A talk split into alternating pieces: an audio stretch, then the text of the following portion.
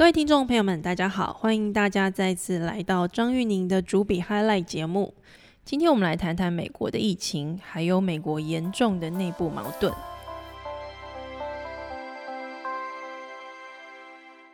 美国的疫情感染在近期发生严重的扩散。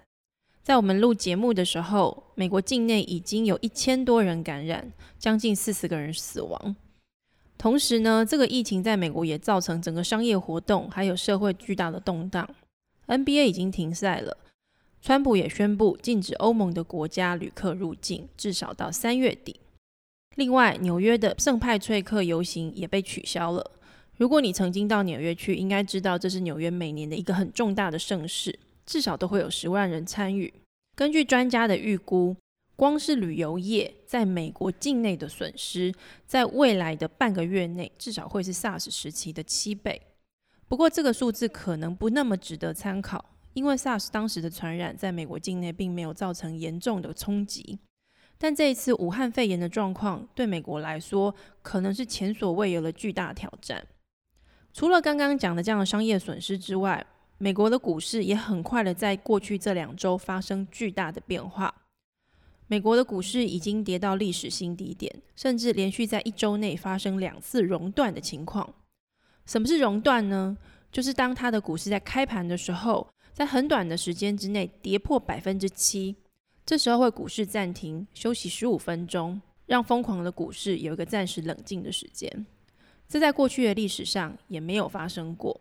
美国现在正在进行大选，川普他的选情是否会受到这次疫情的影响？就受到全球的关注。美国打一个喷嚏，全球就会感冒。川普是否当选，事实上不止影响美国人，也影响全球的每一个公民。美国跟台湾的关系如此的紧密，当然对台湾的影响就会非常的严重。这次疫情严重的发酵，对川普来说，反对派的声音越来越大声，他也面临越来越大的挑战，必须要回答一些问题。我们先来看一些专家学者对于川普的抨击。很多台湾人可能会觉得非常奇怪，美国怎么会在这次防疫上面表现如此的差劲？他们在很短时间之内就快速的扩散感染，而且他的感染的防疫，政府的各州的措施都显得非常的缓不济急，跟我们在台湾看到政府的做法完全的不同。美国的知名的经济学者。也是二零零一年时诺贝尔经济学得奖的得主 Joseph Stiglitz，曾经是世界银行的首席经济学家。他近期在美国知名的评论网站上面发表了一篇文章，强烈的抨击这次疫情会扩散的如此严重，都是川普的错。他说，川普的政府是美国政府所有的总统历届以来最不尊重科学、最不尊重研究的政府。所以在川普上任之后，就大力的删减疾管中心的预算。根据他的文章，他说美国的疾管中心 CDC 的预算连续两年之内被削减了将近百分之二十的预算。这样的结果会导致疾管中心缺乏良好的管制能力，在面对这次武汉疫情来袭之后，完全没有办法跟美国各州政府联系讨论应该要怎么样适当的防疫。当然也没有办法提供各医疗相关的系统、相关的这些专家们更好的讯息沟通。除了删减 CDC 疾管中心的预算之外，川普他在上任之后，他还删减了国家安全委员会里面针对对抗全球卫生危机的相关的部门。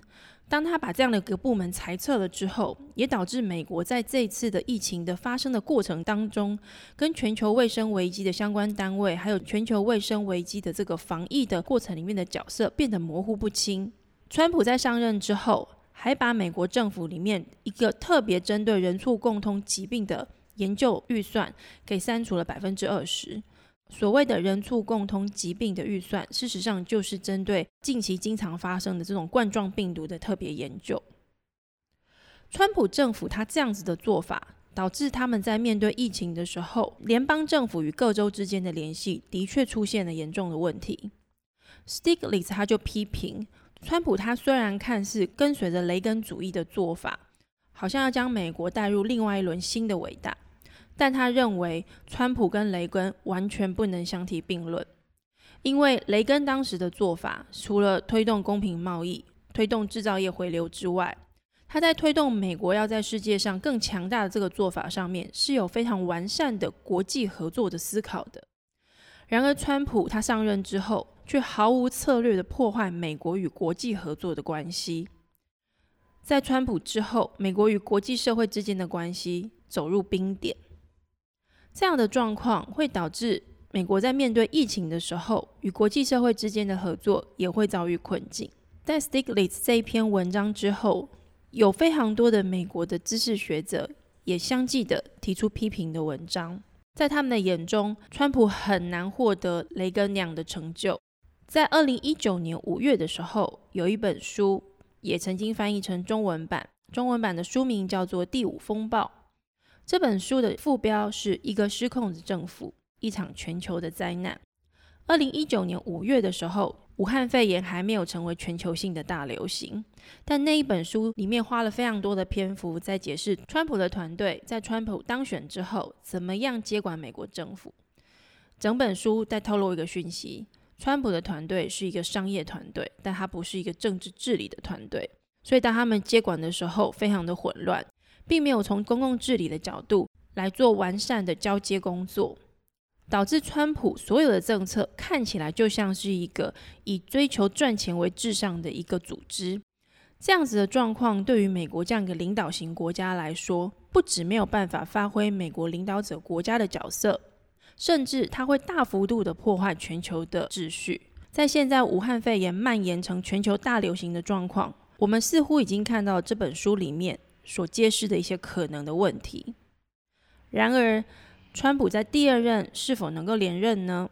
虽然现在武汉肺炎在美国境内造成了流行，不过还是有些观察家认为，川普仍然有他的优势，因为他在中西部的这种让美国再次伟大的这样子的一个说法，随着美国股市跟美国的就业市场开始发生剧烈变化之后，它仍然有非常多的工具，可以让这些中西部的人民透过民粹主义式的思考。来强化对川普的支持，接下来会怎么发展？